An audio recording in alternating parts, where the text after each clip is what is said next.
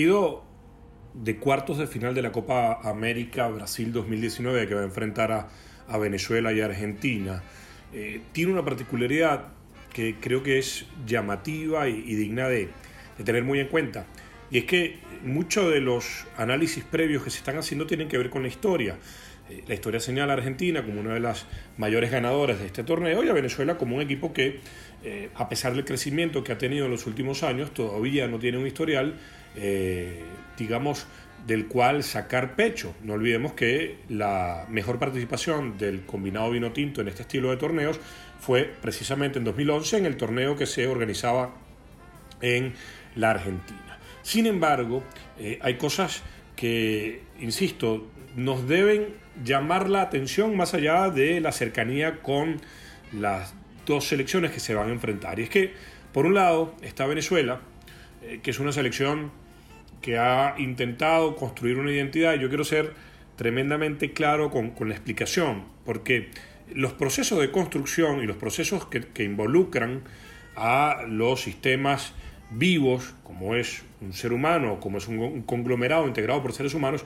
no tienen, eh, digamos, eh, un final, sino que son una continuidad. En esa continuidad encontrarán momentos mejores, momentos no tan buenos y momentos peores. Sin embargo, esta Venezuela eh, sí ha ido, digamos, construyendo esa identidad que se ha sostenido en un principio que a mí me parece muy positivo, que es que no, a ver, que los equipos no deben estar integrados por los mejores, sino por aquellos que mejor se relacionan o por aquellos que hacen mejor a la idea del colectivo. Esto puede explicar por qué, por ejemplo, a mi pesar, Rómulo Otero no forme parte de este, de este equipo. Porque yo soy de los que cree que Rómulo Otero tiene unas cualidades individuales que no deben ser desaprovechadas. Pero el entrenador o el seleccionador, quizá en su manera de ver el fútbol, esto no es ni correcto ni equivocado, es su manera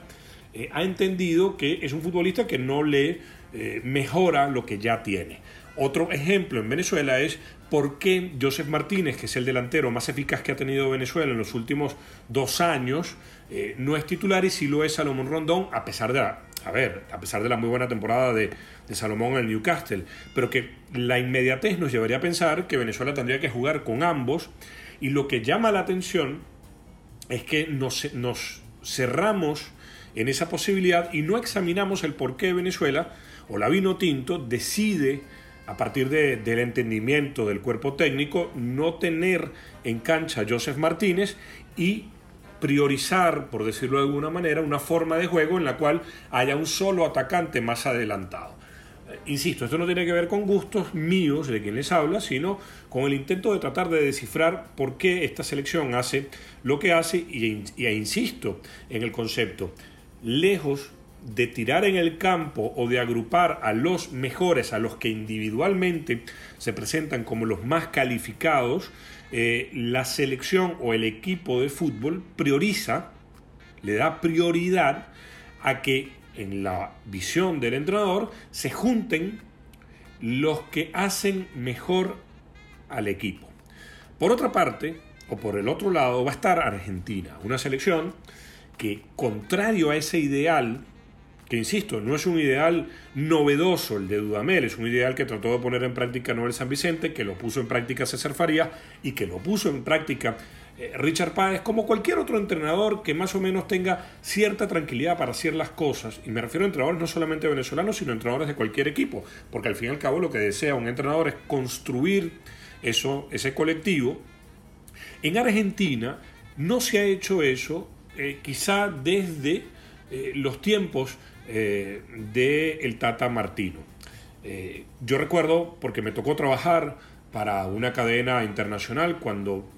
la selección de Argentina visitó a Venezuela, visitó al, a la ciudad de Mérida para enfrentarse al combinado vino tinto. Y la pregunta que le, que, le, hice en la rueda de prensa previa al partido a Edgardo Bausa era si la ausencia de Messi para ese partido, más allá de no poder contar eh, con el futbolista más determinante del mundo, cosa que era una obviedad, si esa ausencia le suponía a Bausa un reto y una posibilidad de desarrollar respuestas ante la no presencia, insisto, de uno de los futbolistas más, sino el futbolista más definitorio eh, del mundo. Bausa, como cualquier otro entrenador sudamericano, me respondió que no, que la baja de Messi era un problema y que nunca podía ser tomado como algo positivo, algo que bueno, que determina precisamente las limitaciones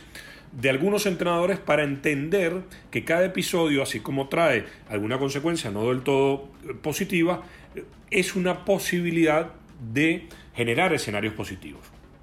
Con, por supuesto que con San Paoli no hay nada que hablar y lo que ha venido sucediendo con, este, con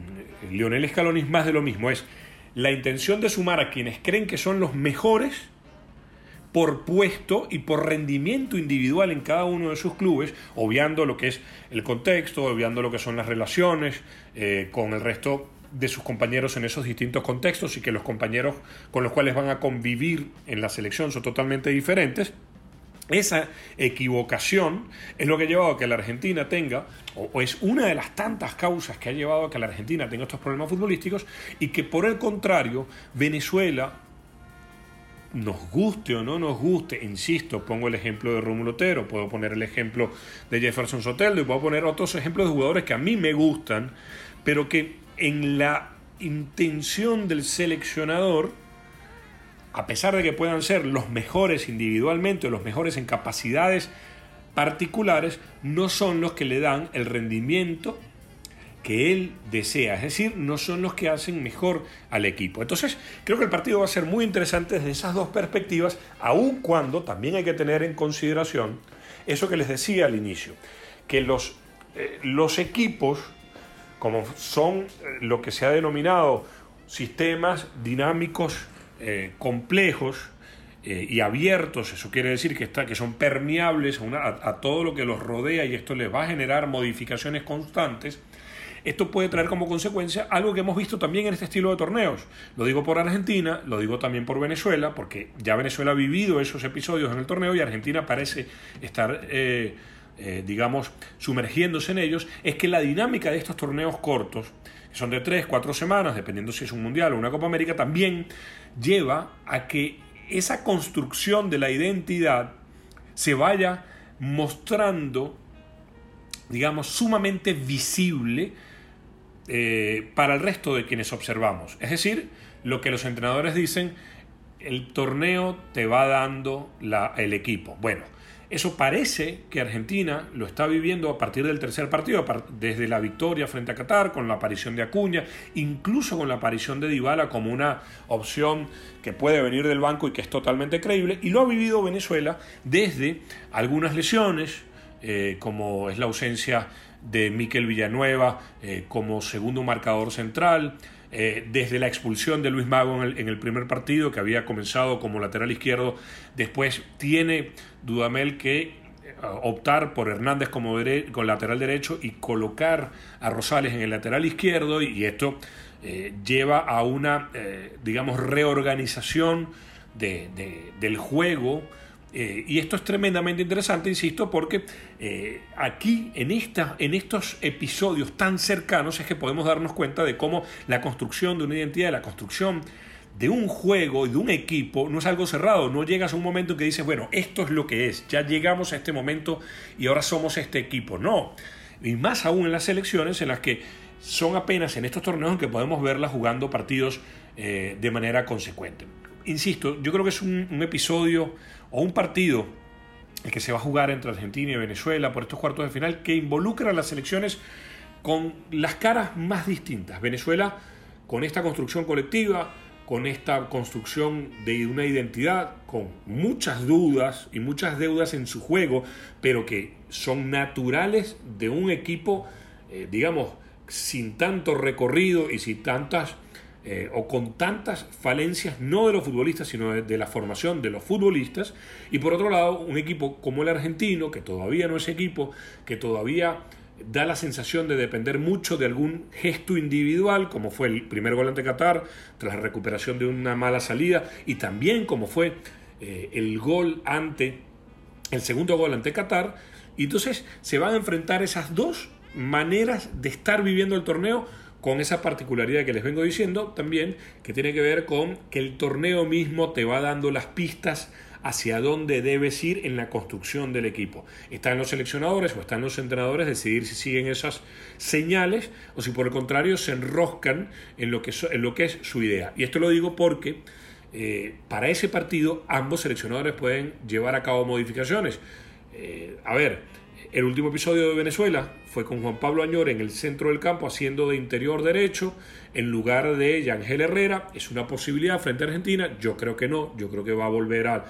los mediocampistas o al, digamos, digamos, al planteamiento inicial de tres volantes eh, centrales eh, que son Herrera, Rincón y Moreno, con, eh, digamos, que tratan de ganar el centro del campo a partir de desplazamientos y de un juego un poco más de lucha, de contacto, mientras que Argentina sí creo que va a introducir una modificación inicial que es la de Acuña en el centro del campo por los Chelso y existe la posibilidad también de que haya una modificación en la defensa. Insisto, eh, el torneo te va dando o le va dando a cada uno de los entrenadores pistas hacia dónde ir, hacia dónde no ir. Pero es el enfrentamiento más rico más rico desde lo que comenzaron siendo, desde lo que vienen siendo y desde lo que pretenden ser estas elecciones. Y no digo pretenden pensando en las eliminatorias, sino en el resto del torneo, porque no olvidemos que el ganador seguirá adelante.